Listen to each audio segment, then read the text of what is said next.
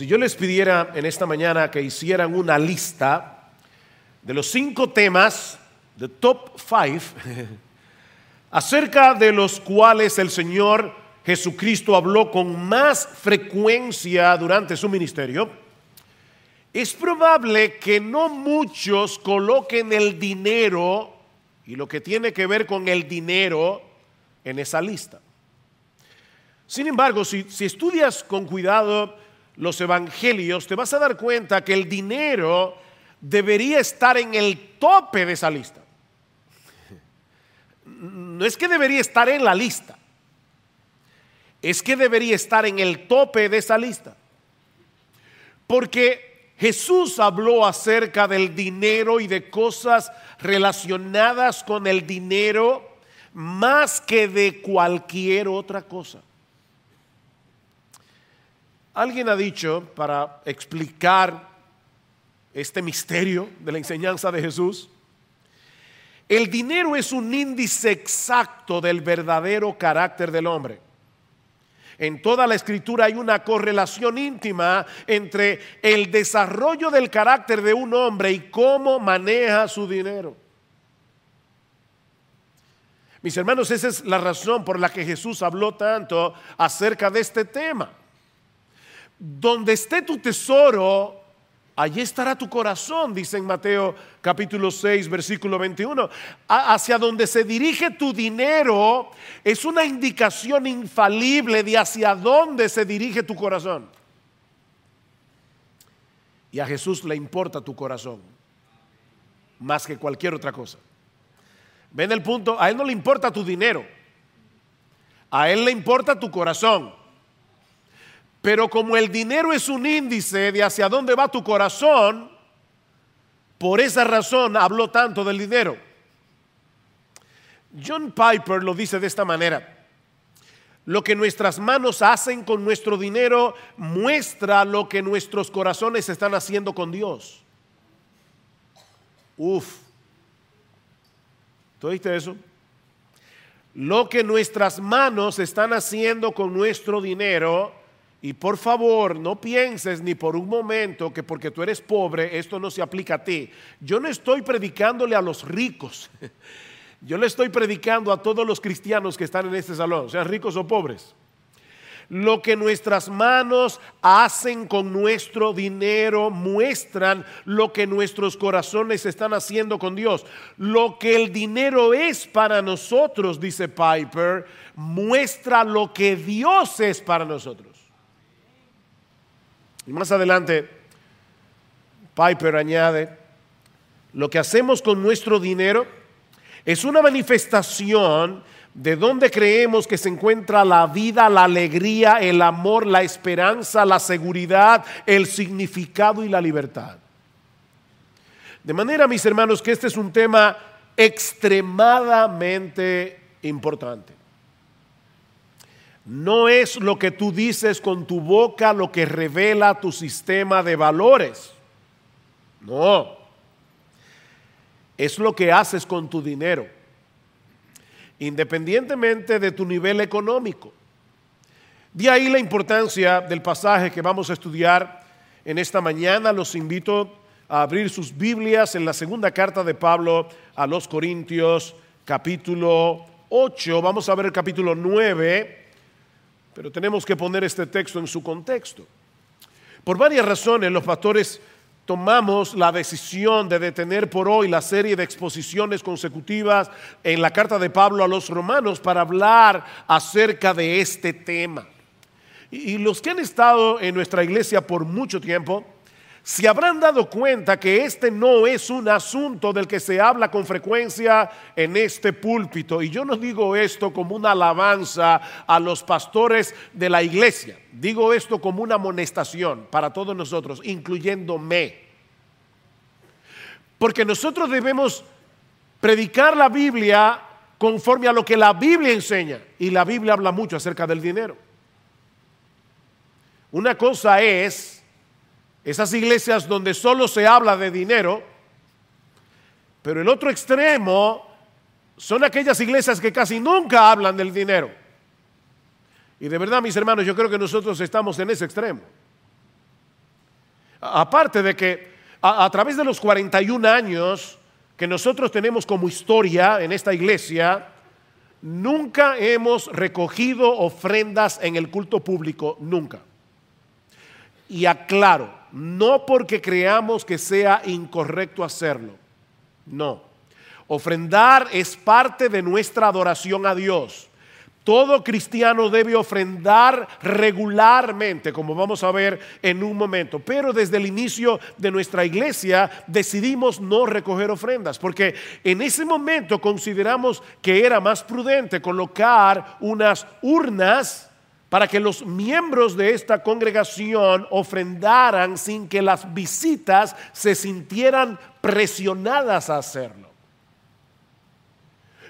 De paso, si tú no eres miembro, perdón, si tú eres miembro de esta iglesia y tú no sabes dónde están esas urnas, estás en problemas.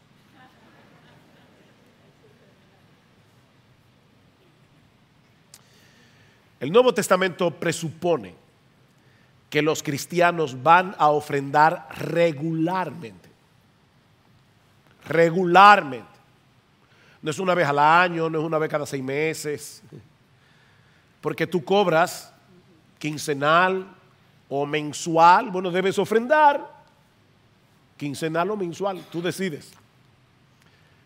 Pero debes ofrendar regularmente. Por lo menos para tres cosas. En primer lugar, para sostener el ministerio de la iglesia. Pablo dice en 1 Timoteo capítulo 5 versículos 17 y 18, los ancianos que gobiernan bien sean tenidos por dignos de doble honor, mayormente los que trabajan en predicar y en enseñar, porque está escrito, no pondrás bozal al buey que trilla y digno es el obrero de su salario. Hay un salario que se debe dar a los ministros del Evangelio y eso sale de las ofrendas de la iglesia. Entre otras cosas para las cuales ofrendamos. Es para que el ministerio de la iglesia funcione. En segundo lugar, debemos ofrendar para la expansión del evangelio, tanto a través de las misiones como a través del evangelismo. Primero a los Corintios capítulo 9, versículo 7, primero a los Corintios capítulo 9, versículo 14. Y en tercer lugar, debemos ofrendar para ayudar a los pobres. Y ese es el énfasis de este pasaje en 2 Corintios 8 y 9, aunque debo decir que las enseñanzas que se encuentran aquí se pueden aplicar a las ofrendas en sentido general, y eso es lo que yo voy a hacer en esta mañana. Ahora, antes de considerar directamente nuestro texto, permítame tomar unos minutos para ponerlo en su contexto. En los capítulos 8 y 9 de 2 a los Corintios, Pablo está animando a estos hermanos a participar en una ofrenda para los creyentes pobres en la ciudad de Jerusalén. Yo no tengo tiempo para explicar esto, pero en el año 41 después de Cristo vino una hambruna a Jerusalén y a través de muchos otros factores los hermanos cayeron en una extrema pobreza y el apóstol Pablo estaba recogiendo una ofrenda para ellos. Y con esa finalidad, Pablo se vale del ejemplo de los creyentes en Macedonia para animar y estimular la generosidad de los corintios. Noten el capítulo 8, versículos 1 y 2. Ahora, hermanos, os damos a conocer la gracia de Dios que ha sido dada en las iglesias de Macedonia pues en medio de una gran prueba de aflicción abundó su gozo y su profunda pobreza sobreabundó en la riqueza de su liberalidad o en la riqueza de su generosidad. Macedonia era una región de Grecia que durante un tiempo de su historia había sido muy próspera por sus minas de oro y de plata, pero resulta que el imperio romano confiscó esas minas y Macedonia cayó en un estado de mucha pobreza. Noten que Pablo dice que estos hermanos de Macedonia en el versículo 2 se encontraban en medio de una gran prueba de aflicción. ¿Ven? Y luego dice, que ellos estaban padeciendo una profunda pobreza. Es increíble las palabras que Pablo está usando aquí. una profunda, la palabra profunda es bathos en griego, que es de donde se deriva la palabra baño en inglés. Bathos en griego, bath en inglés. Significa sumergirse en algo. Ellos, estaban sumergidos en una profunda pobreza y esa palabra pobreza significa literalmente miseria. Miseria, no, no era cualquier pobreza. Los hermanos de Macedonia estaban sumergidos en una profunda miseria. Eso es lo que Pablo está diciendo.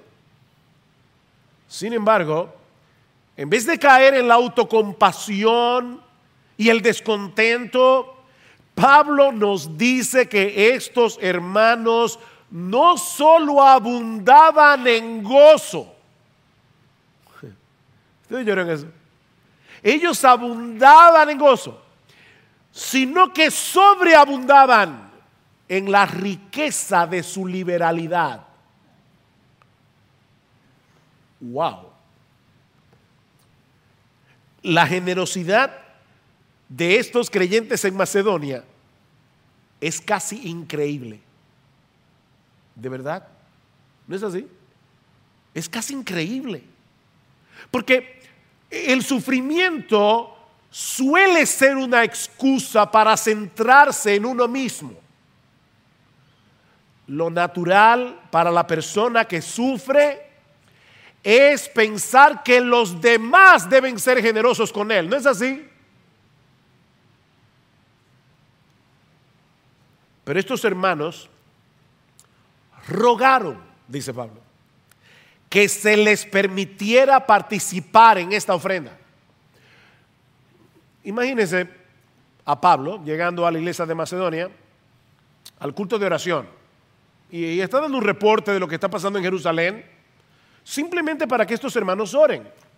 Pablo ve la pobreza y, y simplemente dice, hermanos, no se preocupen, simplemente oren, vuestras oraciones van a ser una, una, bendición para estos hermanos en Jerusalén. Y de repente un hermano de Macedonia levanta la mano y dice, Pablo, escúchame, pero ¿cómo que oremos? Sí, sí, sí, vamos a orar, pero nosotros queremos ofrendar. No, no, no, hermanos, fíjense, yo, yo no vine aquí a, a, presionarlos para que ustedes ofrenden, yo conozco vuestra condición, eh, simplemente quiero que oren. Y toda la iglesia comienza a levantarse, no, Pablo, no, no, no, no, de ninguna manera nosotros queremos ofrendar. Por favor, Pablo, te rogamos, te suplicamos, no nos quites ese privilegio.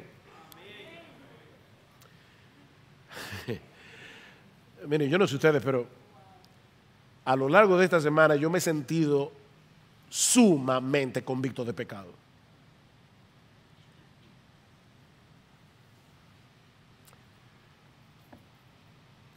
El Evangelio de la gracia de Dios había cambiado por completo la perspectiva que estos hermanos tenían acerca del dinero, acerca de dónde se encuentra nuestro verdadero gozo y nuestra verdadera riqueza. Estos macedonios no estaban haciendo otra cosa que reaccionando a lo que Dios había hecho por ellos en Cristo. Noten el versículo 9, porque conocéis la gracia de nuestro Señor Jesucristo, que siendo rico, sin embargo, por amor a vosotros se hizo pobre, para que vosotros, por medio de su pobreza, llegaras a ser ricos. Ellos estaban imitando a Jesús. Eso fue lo que hizo Jesús. era rico, rico como no ha habido nadie en todo el universo que sea más rico. Jesús era dueño de todo y él, él decidió voluntariamente dejar su trono de gloria, él decidió voluntariamente dejar el esplendor del cielo para venir y hacerse un siervo y morir en una cruz por amor a nosotros para que nosotros pudiésemos ser bendecidos con toda bendición espiritual en los lugares celestiales en Cristo.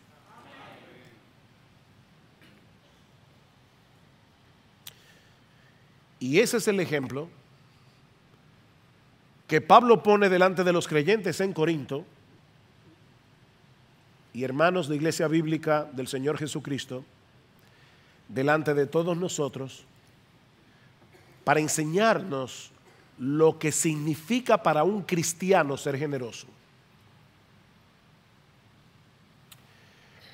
Con esto en mente, luego de esta breve introducción,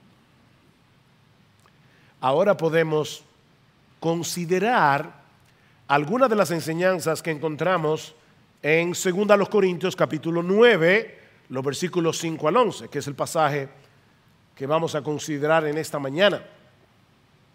Y lo primero que encontramos aquí es un contraste, los versículos 5 al, al 7. Un contraste en el que Pablo nos muestra que la actitud del corazón al ofrendar es más importante que la cantidad de lo que ofrendas. Lo primero que hace Pablo aquí es mostrarnos un contraste, para, que a través de ese contraste nosotros podamos entender que la actitud del corazón a la hora de ofrendar es más importante para Dios que la cantidad que tú ofrendas. Porque recuerda, mi hermano, Dios no necesita un centavo de ti. Dios no necesita tu dinero. Dios quiere tu corazón. Versículo 5, capítulo 9. Así que creí necesario exhortar a los hermanos a que se adelantaran en ir a vosotros y prepararan de antemano vuestra generosa ofrenda ya prometida, para que la misma estuviera lista como ofrenda generosa y no como codicia. Pablo había enviado a Tito junto con otro hermano, cuyo nombre no se menciona aquí en el pasaje, para preparar de antemano, dice él, vuestra generosa ofrenda ya prometida. Y esta palabra que se traduce aquí como generosa ofrenda significa literalmente bendición. Es la palabra eulogía, bendición. El contraste de Pablo aquí es que vuestra ofrenda sea dada como una bendición y no como de exigencia nuestra, dice la reina Valera del 60. Ven el contraste, como una bendición, no como si fuera una exigencia.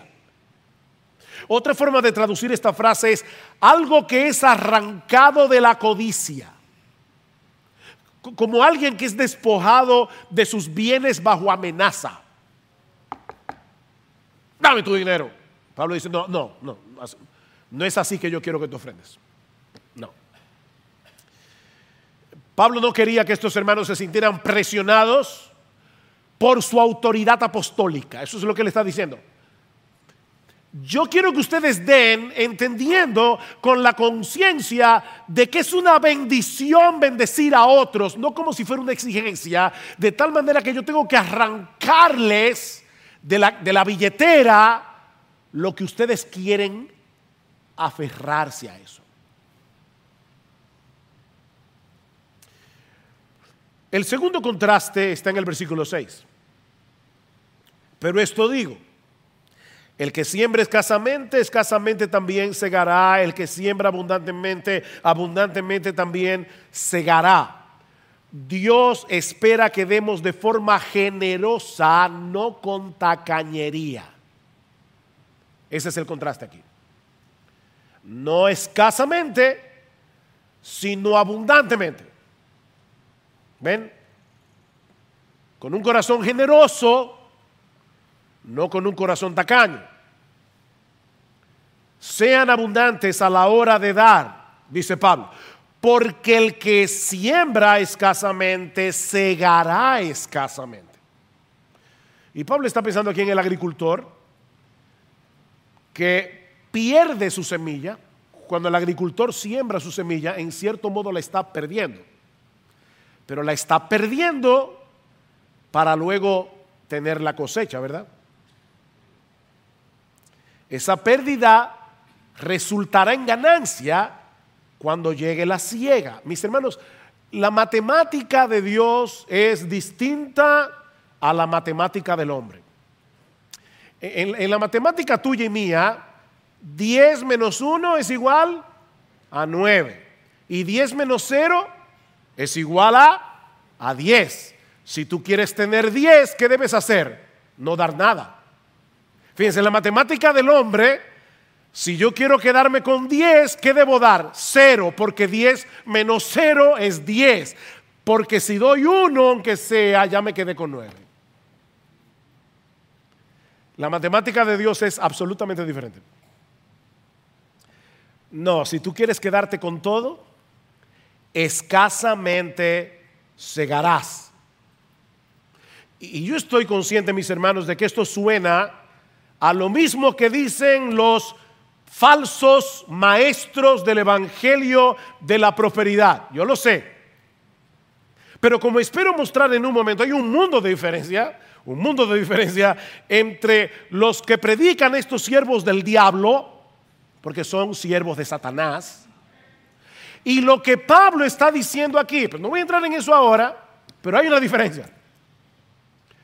Mis hermanos, sin embargo, el hecho de que algunos estén torciendo las escrituras para su propio beneficio no elimina lo que este texto dice.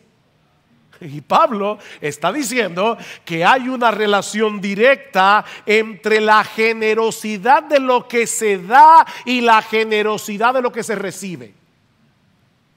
El que siembra escasamente, segará escasamente. Y el que siembra abundantemente, segará abundantemente.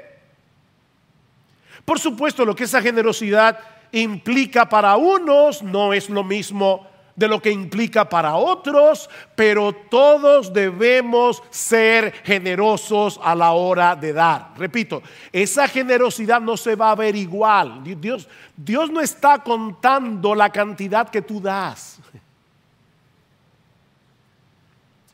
Déjeme ponerlo de esta manera.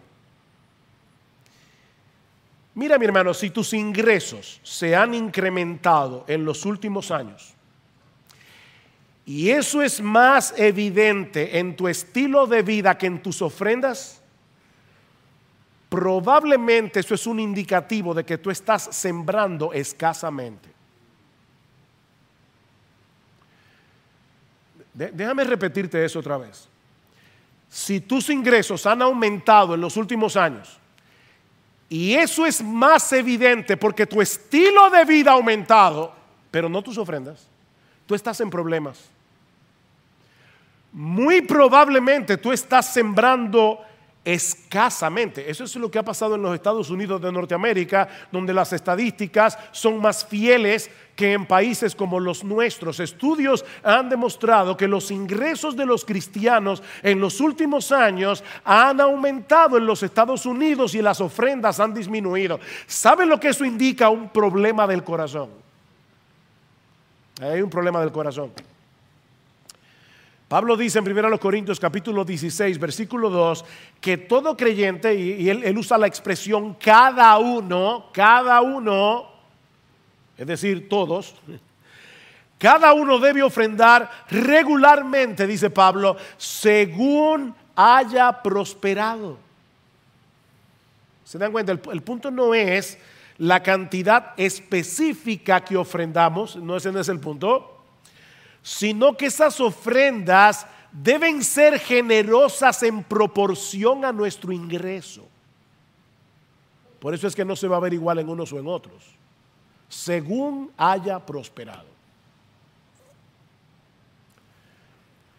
Decía C.S. Lewis que si nuestros gastos en comodidades, lujos, diversiones, está a la altura del estándar común entre aquellos con los mismos ingresos que el tuyo, probablemente estás dando muy poco. ¿Tú entendiste eso? Mira,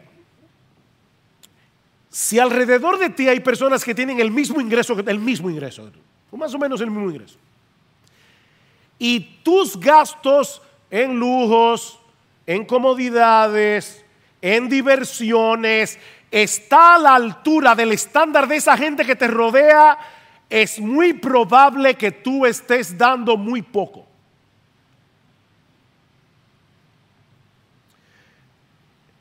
Eso no es generosidad. Porque la mayoría de la gente no es generosa para dar para el Señor.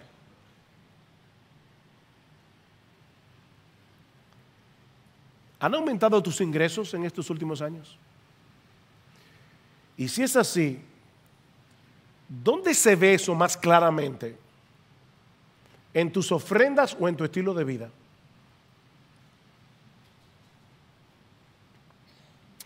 El tercer contraste está en el versículo 7. Que cada uno dé como propuso en su corazón, no de mala gana ni por obligación, porque Dios ama al dador alegre. Antes de ver de cerca el contraste que hay en este texto, noten una vez más el cada uno. Cada uno. ¿Quiénes deben ofrendar? ¿Los ricos de la iglesia? ¿Los de clase media, media alta? Cada uno. Cada uno. Ofrendar es una responsabilidad de todo creyente, todo aquel que ha sido hecho partícipe, beneficiario de la gracia de Dios en Cristo debiera ofrendar. Ningún creyente está exento. De hecho, ningún creyente debería desear que lo eximieran de ese privilegio. Eso es lo que vemos en el ejemplo de los macedonios. No, Pablo, no, no nos quites ese privilegio. No nos quites esa bendición porque es más bienaventurado dar que recibir. ¿Por qué tú me quieres quitar esa bendición?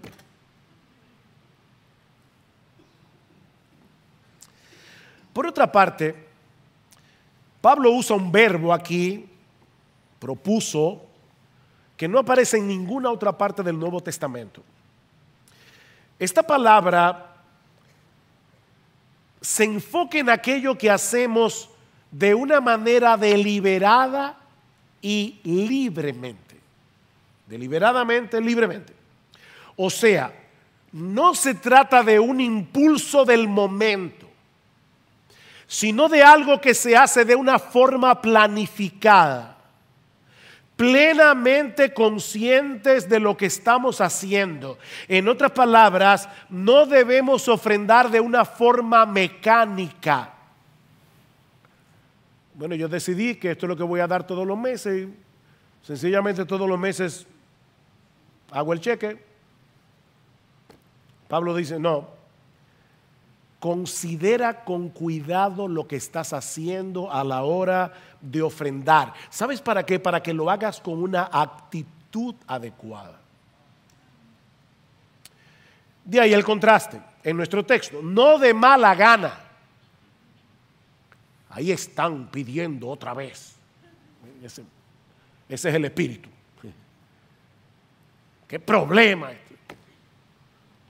Uno con el agua hasta el cuello, ahora encima de eso la ofrenda, la bendita ofrenda. No, no, no, no, no, hermano, no, no. Mira, mira, ni que des un millón de dólares. No, no, así no. No de mala gana, dice Pablo. No, no de una forma renuente como, algo de lo que uno se desprende con resistencia. La idea que Pablo parece querer transmitir es la del individuo que ofrenda, escucha esto, lamentando en su corazón todo lo que pudo haber hecho con ese dinero. Óyeme, un viajecito. Es ese, es ese espíritu. Eso, eso es lo que es dar de mala gana. Pero tampoco, dice Pablo, debemos hacerlo por obligación. Es decir, por el simple hecho de que es un deber cristiano. O sea, no ofrendes con la misma actitud con la que tú pagas los impuestos. Yo no voy a preguntar, pero aquí hay alguien, en su corazón levanta la mano, aquí hay alguien que paga sus impuestos con gozo.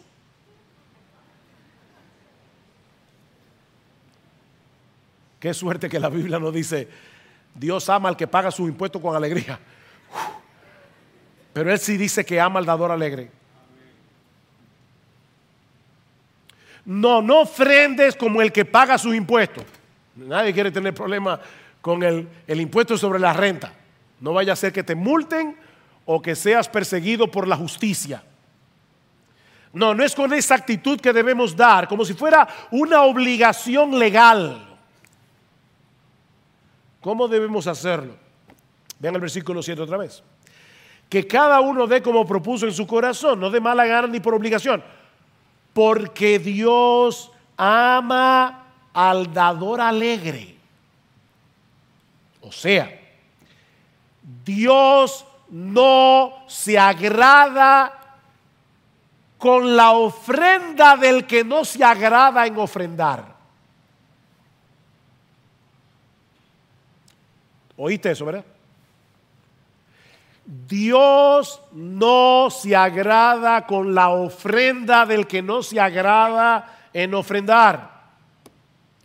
Él se deleita en aquel que se deleita en imitar su generosidad. Valga la redundancia. En este caso vale la redundancia. Mis hermanos, nuestro Dios es tan generoso, tan generoso. Y su deleite es ver ese reflejo de su carácter desarrollándose en aquellos que fueron comprados con la sangre de Jesús. Cuando Dios ve eso en, el corazón de sus hijos, Él ve un reflejo de Él mismo y Él se goza en eso. ¿Ves? Dios, Dios, Dios ama al dador alegre. Por eso es que alguien, alguien decía que es tu perspectiva de Dios lo que determina tu perspectiva de la ofrenda. Es lo que tú ves, acerca, lo que tú piensas y crees acerca de Dios. Tú ves a Dios como alguien que retiene sus dones, como, como un Dios tacaño que, que da lo necesario y a regañadientes. O tú ves a Dios como alguien que sobreabunda en generosidad. Juan 3:16, de tal manera amó Dios al mundo que dio. Él es un Dios que da. ¿Y que da? A su Hijo unigénito. O sea, Dios no tiene nada más valioso, nada, nada más valioso que su Hijo. Dios dio lo más preciado, lo más valioso que Él tenía para salvar a sus enemigos que le odiaban y no lo dio a regañadientes.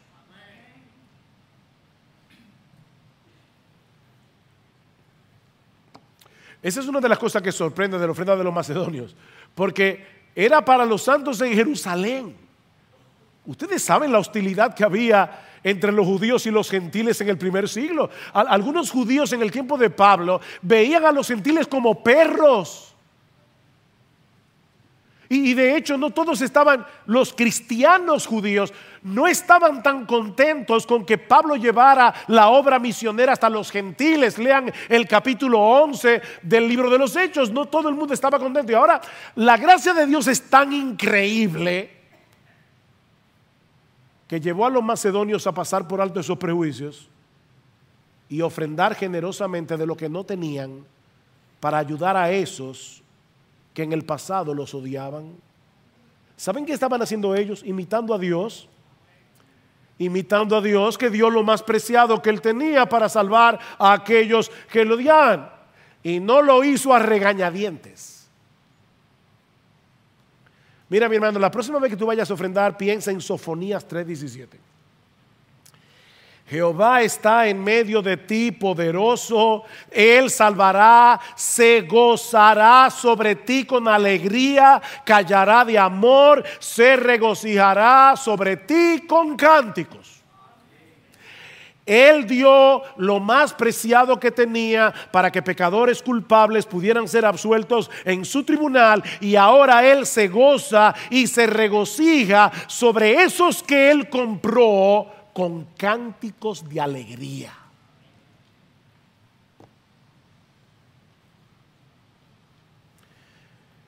Nuestro Dios es un dador alegre. Y Él ama a los que son como Él.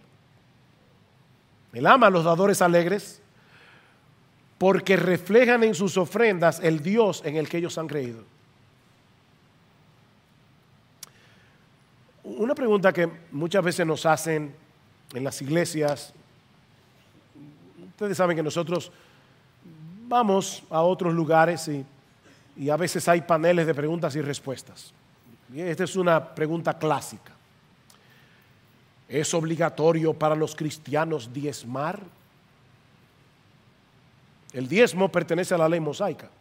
Y por favor no citen el caso de Abraham como el Quisedec o el caso de Jacob cuando dice yo voy a dar el 10% de todo. La, razón por la que no debemos usar esos ejemplos es porque lo de Abraham con Melquisedec fue un caso único. La Biblia no dice que Abraham ofrendaba regularmente. Eso fue del botín de una guerra que Abraham, eh, en la que Abraham estuvo envuelto. Y en el caso de Jacob es todavía peor, porque Jacob no le dice a Dios, yo te voy a dar el 10% de todo lo que tú me des. No, le dice, si tú me prosperas, yo te doy el 10%. Así que esos dos casos que son anteriores a la ley no lo podemos usar. Y el caso de los diezmos, en el caso de la ley mosaica, nosotros sabemos por el Nuevo Testamento que la ley mosaica pasó. Así que si tú quieres una respuesta teológica, deben los cristianos, los creyentes del nuevo pacto, diezmar. Personalmente pienso que no. ¿No? No, no tenemos la obligación legal de dar el diezmo.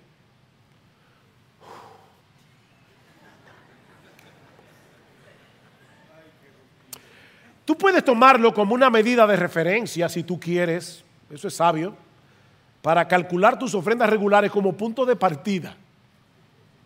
Pero no, no, no sería un pecado si tú no diezmas. Debes ofrendar regularmente, eso sí. Si no lo haces, eso sí un pecado. Pero no diezmar. Ahora, yo creo, mis hermanos, que la pregunta de un cristiano debería ser otra. La pregunta de un cristiano debería ser, ¿cómo puedo ofrendar de tal manera que manifiesten mi disposición de hacerlo, y no solo en la cantidad, en, en, mi, en, mi, disposición, la gracia que ha sido derramada sobreabundantemente sobre mí sin merecerla? Esa es la pregunta.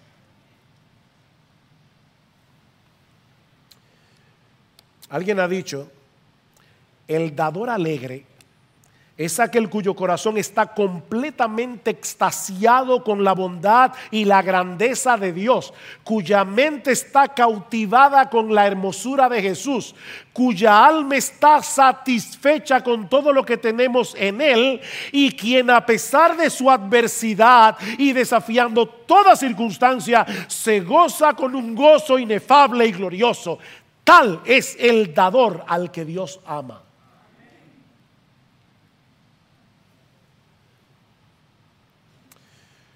Bueno, pastor, mire, yo no he estado ofrendando con la actitud que debiera. Y muy probablemente no he estado agradando a Dios con mis ofrendas. ¿Qué hago? ¿Dejo de ofrendar hasta que hasta que esa alegría venga a mi corazón? Esa es una pregunta honesta. Bueno, déjame decirte, yo no estoy terminando por si acaso. No, yo no, no, no, no, no, espérense, no. Es temprano. Lo primero que debes hacer es darle gracias a Dios, porque el sentirte convicto de pecado quiere decir que su espíritu está obrando en ti por medio de su palabra. Dios inspiró su palabra para hacer eso en nosotros. Toda la escritura es inspirada por Dios y útil para qué? Para enseñar, para redarguir, ¿ven? Para corregir, para instruir en justicia a fin de que el hombre de Dios sea perfecto, enteramente preparado para toda buena obra. Así que si te sientes convicto de pecado, gloria al Señor. Fue para eso que Dios nos dio su palabra. Yo, yo les decía de verdad, yo, yo me he sentido redarguido del pecado a lo largo de la preparación de este sermón. Pero esa corrección de la palabra no está supuesta a aplastarnos bajo el peso de la culpa y de la autocondenación, sino corregir nuestros caminos para ser entrenados en la justicia. Solo así seremos equipados para toda buena obra. Así que lo primero que debemos hacer es darle gracias a Dios. Qué bueno que el Espíritu Santo todavía está obrando en nosotros y que nuestros corazones no están endurecidos a su palabra. En segundo lugar, debemos confesar nuestros pecados. Debemos confesar nuestra falta de generosidad, debemos confesar nuestra falta de alegría al dar, nuestra intencionalidad al dar, confiando en la promesa de que si confesamos nuestros pecados, Él es fiel y justo para perdonar nuestros pecados y limpiarnos de toda maldad. No, no te quedes aquí aplastado, confiesa tu pecado y acepta por la fe el perdón de Dios. En tercer lugar, Pídele a Dios que te dé una visión fresca de su carácter y de su abundante gracia desplegada a tu favor en el Evangelio. Eso fue lo que hizo Pablo en esta carta. Ya conocéis la gracia de nuestro Señor Jesucristo, que siendo rico se hizo pobre para que vosotros en su pobreza fueseis enriquecidos. Mi hermano, sumérgete en la palabra de Dios. Contempla allí las riquezas de la gloria de nuestro bendito y precioso Salvador, una gloria de la que Él decidió despojarse para que nosotros pudiésemos ser partícipes de la riqueza de su gracia. Ven esta tarde a la cena del Señor, ese es un buen momento para hacer esto. Ven a la cena del Señor, ven. No dejes de venir a la cena del Señor con un corazón preparado pidiéndole al Señor que te conceda un corazón tan generoso como el suyo. Sí, pastor, pero mientras tanto, ¿qué hago con mis ofrendas? Ofrenda generosamente. Mientras tanto, ofrenda generosamente, aunque en este momento no estés experimentando la alegría de dar. Alguien muy sabiamente dijo, cumple la dimensión externa de tu deber de ofender regularmente con la esperanza y expectativa en oración de que eso te ayudará a reavivar tu deleite interno. Y ahora escuchen lo que dice este autor. No, eso no es hipocresía. Porque estás llevando a cabo el acto externo con la esperanza de recuperar el gozo interno y no como un sustituto de ese gozo o como un disfraz para convencer a otros de una alegría que no estás experimentando. No dejes de ofrendar porque te sientes redarguido de pecado. Eso no será de ninguna ayuda para darle muerte a la codicia de tu corazón que te está quitando la alegría de dar. La única forma de matar la codicia es dando. Dando. Pero este es el primer punto de mi sermón. Por eso les decía, yo no estoy acabando. Hay algo más que Pablo nos enseña, dos cosas más que Pablo nos enseña en este pasaje. Le prometo que voy a ser breve en estos dos puntos. Este es el más importante. Esto va a ser breve. Pablo nos enseña también en este pasaje que Dios prospera a los cristianos que dan generosamente para que sigan dando con generosidad. Recuerden el versículo 6, el que siembra escasamente, escasamente también segará. El que siembra abundantemente, abundantemente también segará. Está prometiendo Dios enriquecer a todos aquellos que ofrendan generosamente, como dicen los falsos evangelistas de la prosperidad. Absolutamente no. Si observas el texto con cuidado, verás cuál es el propósito por el que Dios promete bendecir a aquellos que dan con generosidad. Ven el versículo 8. Y Dios puede hacer, da abundantemente, da con gracia, Dios puede hacer que toda gracia abunde para vosotros, a fin de que teniendo siempre todo lo suficiente en todas las cosas, abundéis para toda buena obra. ¿Ves el propósito? Como está escrito, Él esparció de paso, Él no es Dios. Él es el creyente que da. Vean el Salmo. Él esparció, dio a los pobres su justicia. La justicia de este creyente permanece para siempre.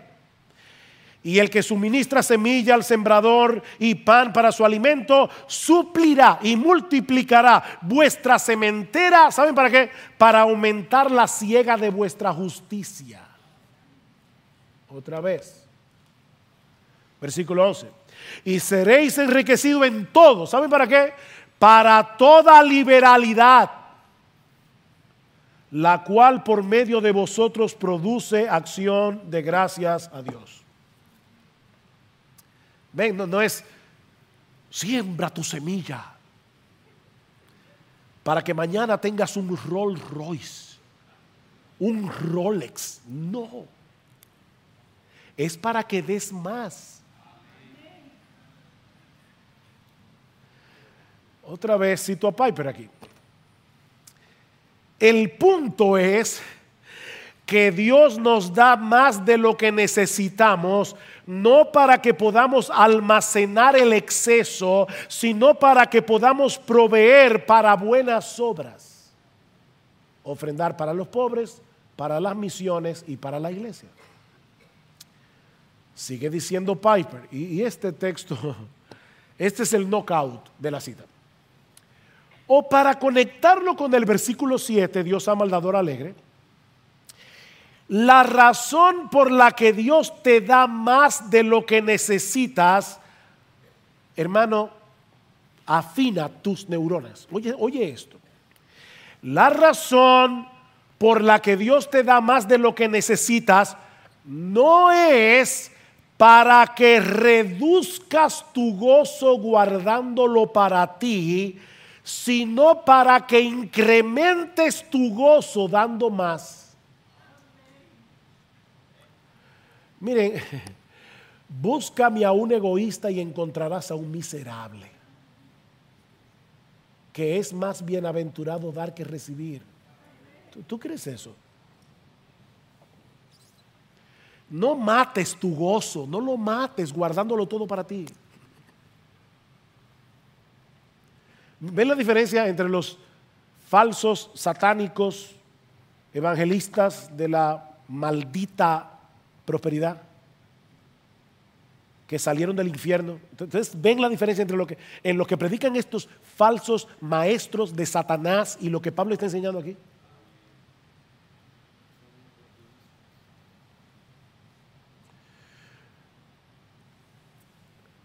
Mis hermanos, Pablo no está enseñando aquí que si tú das más, serás rico.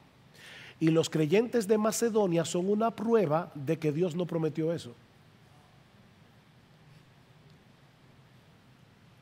Lo que él está diciendo en este texto es que si tomas la determinación de dar con generosidad, lo que es generosidad para ti, hermano, de verdad, no te compares con otro es lo que es generosidad para ti. Según tú hayas prosperado, Dios no solo se encargará de mantener ese deseo en tu corazón, sino que también te proveerá lo necesario para que lo lleves a cabo. Eso es lo que Pablo está diciendo. Recibimos para dar, no para hacernos millonarios. Ese es el punto de la cita del Salmo 112, que está en el versículo 9, como está escrito, Él esparció el creyente, Él dio a los pobres, su justicia permanece para siempre. En este salmo se habla del hombre que se compadece del pobre y cómo Dios lo prospera para que pueda continuar haciendo obras de justicia, obras de justicia que no solo repercutirán en esta vida, sino en la venidera. Su justicia permanece para siempre.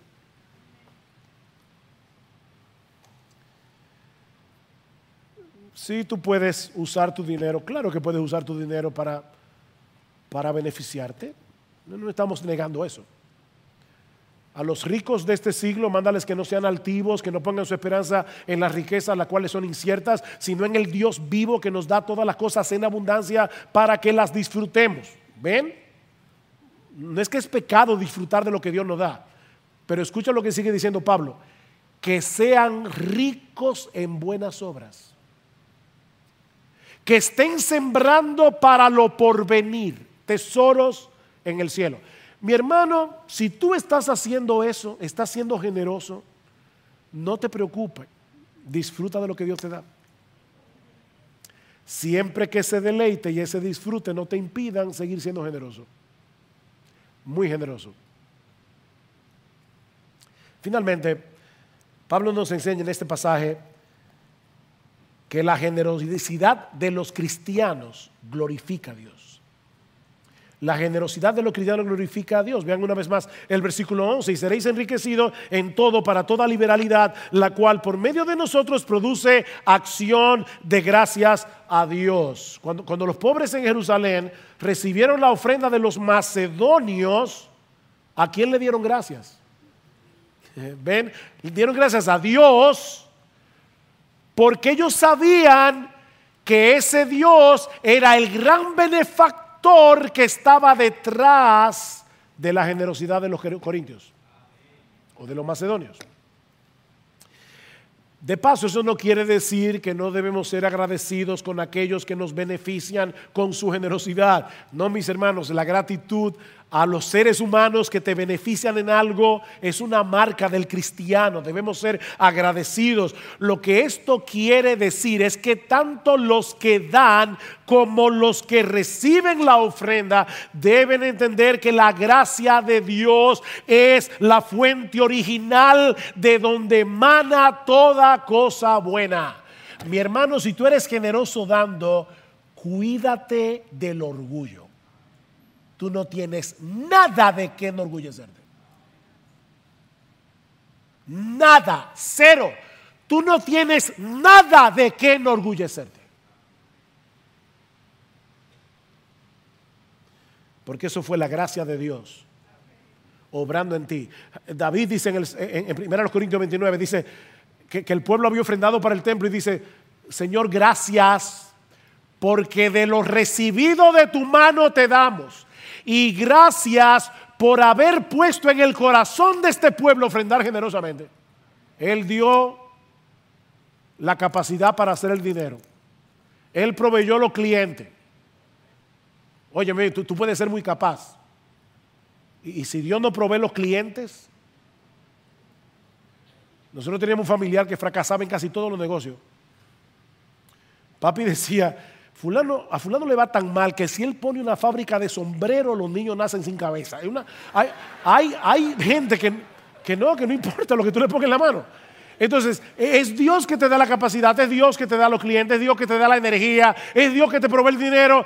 Y es Dios el que pone en tu corazón darlo. ¿Para qué? Para que Él se lleve toda la gloria. Dios es celoso con su gloria. Vean una vez más los versículos 1 y 2 de 2 Corintios 8. Me encanta este texto. Ahora, hermanos, os damos a conocer la gracia de Dios. La gracia de Dios que ha sido dada en las iglesias de Macedonia. Fue, fue la gracia de Dios la que originó todo esto. ¿Y cómo se vio esa gracia? Pues en medio de una gran prueba de aflicción abundó su gozo. ¿Cómo así? la gracia de Dios. Abundó su gozo y su profunda pobreza sobreabundó en las riquezas de su liberalidad. La gracia de Dios hizo eso. Dios da la gracia, la gracia produce gozo, el gozo produce generosidad. Las tres Gs de Dios. Gracia, gozo, generosidad. ¿Saben qué fue lo que hizo la gracia? La gracia redirigió el gozo de estos creyentes del dinero hacia Dios. Del dinero hacia Dios. E, ellos dejaron de escuchar las promesas del dinero. El, el dinero promete cosas. El dinero hace promesas. Ellos dejaron de escuchar esas promesas para encontrar su gozo en la abundante gracia de Dios que nos bendijo con toda bendición espiritual en los lugares celestiales en Cristo. Y obviamente ellos actuaron de una manera responsable según la obra de la gracia que Dios había hecho en ellos. Noten el versículo 3, porque yo testifico que según sus posibilidades y aún más allá de sus, sus posibilidades, dieron de su propia voluntad. Por fin, ¿de dónde salió esa ofrenda? ¿De la gracia de Dios o de la voluntad de los macedonios? Sí. La gracia de Dios obró para la generosidad de los macedonios.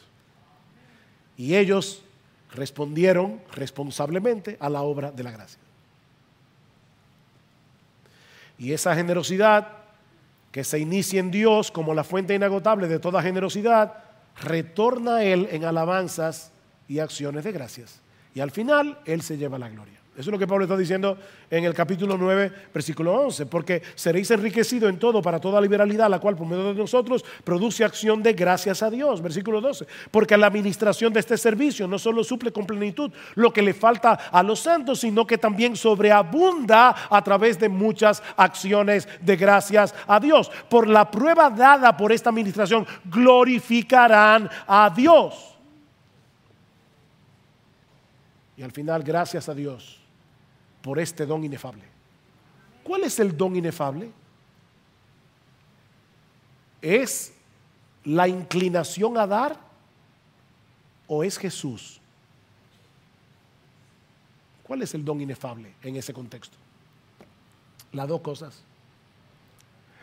Dios dio a su Hijo, nosotros somos los beneficiarios de ese don y ahora participamos de ese don dando nosotros generosamente. Mis hermanos, cuando los cristianos son generosos en sus ofrendas, se convierten en conductores de la gracia de Dios. Y muchos son beneficiados, no solo a nivel material, sino también a nivel espiritual. Nosotros no tenemos ni idea de lo que Dios hará con nuestras ofrendas para la expansión del Evangelio. Cuando tú llegues al cielo, te vas a enterar de todo lo que Dios hizo con tu dinero, cuando tú lo ofrendaste. Recientemente estuve en un país de Sudamérica y me enteré de un empresario que ni siquiera era de ese país, él fue a hacer negocios y le fue tan bien que él decidió ofrendar el 90% de sus ingresos y quedarse con el 10, al revés. Y los hermanos me contaban, eso, eso fue en la década de los 60, 70. Lo que Dios hizo con las ofrendas de este hombre, yo no se lo puedo explicar. Iglesias que estaban metidas en rincones por la generosidad de este hombre pudieron salir a la capital de este país y colocarse en lugares estratégicos. Y es increíble el crecimiento que esas iglesias han tenido.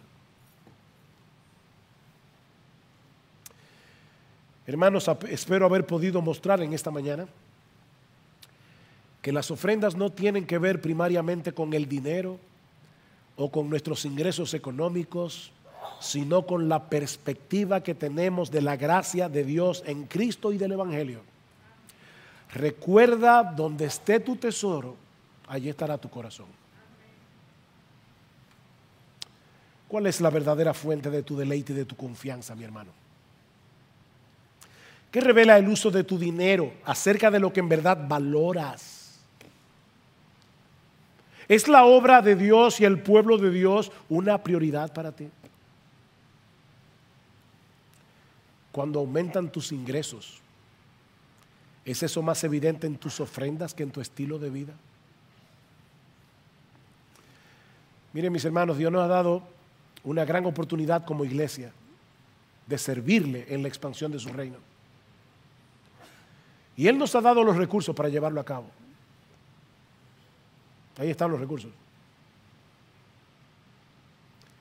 Que Él nos conceda a todos en esta mañana una visión fresca de su generosidad en Cristo. De tal manera que cada uno, según haya prosperado, tome la determinación de dar de gracia lo que hemos recibido de gracia.